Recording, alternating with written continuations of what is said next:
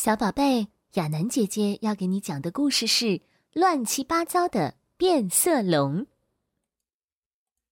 雨林深处，一只变色龙遇上了麻烦，它的颜色出乱子了。讨厌，它苦恼地说：“把在黄色的花上，我应该变成黄色。可是你瞧瞧，我变成红色的了。”变色龙不甘心。还是想再试试。他跳到石头上，变成了蓝色带粉点儿。他走到草丛里，变成了橘黄色。哦，全错了，真是乱七八糟的。恰巧猴子和比尾蒙溜达过来，我的颜色全乱了！变色龙叫起来。都是因为昨天晚上吃的那只样子怪怪的臭虫。要是这会儿狮子来了，可怎么办？我变不好颜色，它会发现我，一口把我吃掉。别担心，猴子说：“我们来帮你。”对，一定会有办法的。比尾蒙说：“，现在闭上眼睛，全神贯注的想一种颜色。”比尾蒙给他出点子：“我变黄色，我变黄色，黄色。”变色龙不停的念叨着，他开始走过来走过去，但是啊！变色龙踩到猴子扔的香蕉皮，脚底一滑，撞上了一棵芒果树，啪嗒，一个熟透的芒果恰好掉在他头上。哎呦，这下我倒真成黄色的了！变色龙生气地说：“这方法不管用，还是想想别的法子吧。”别担心，猴子说：“一定会有办法的。”比尾蒙说。过了一会儿，变色龙爬到一根树枝上，自己闷头想办法。突然，两个影子踮着脚尖走过来，狮子。两个家伙大叫：“狮子来啦！狮子来啦！”啊！变色龙想变成绿色，可是却变成了紫色。他急忙往前跳了几步，想躲进紫色的花丛中藏起来。可是，扑通，他掉进了河里。变色龙被水呛得直咳嗽，他扑腾了半天，好不容易才爬上了一根漂浮在水中的木头。呵呵，跟你开玩笑呢！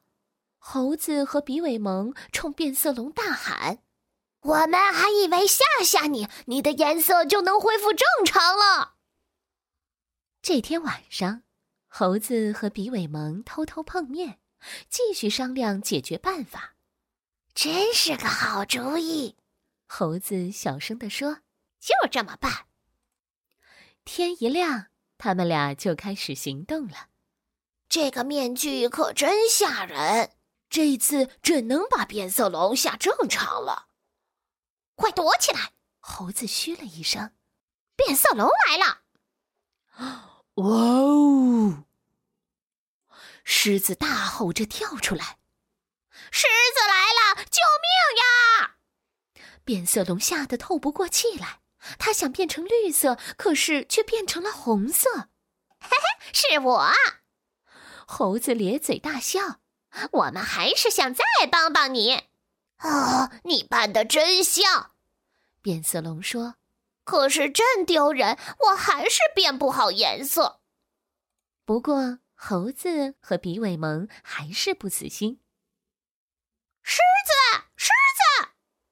当变色龙咯吱咯吱的嚼着甲虫，享受它的午餐时，他们又大叫了一声。害得变色龙差点被小甲虫噎住，它想变成棕色，可是却变成了黄色。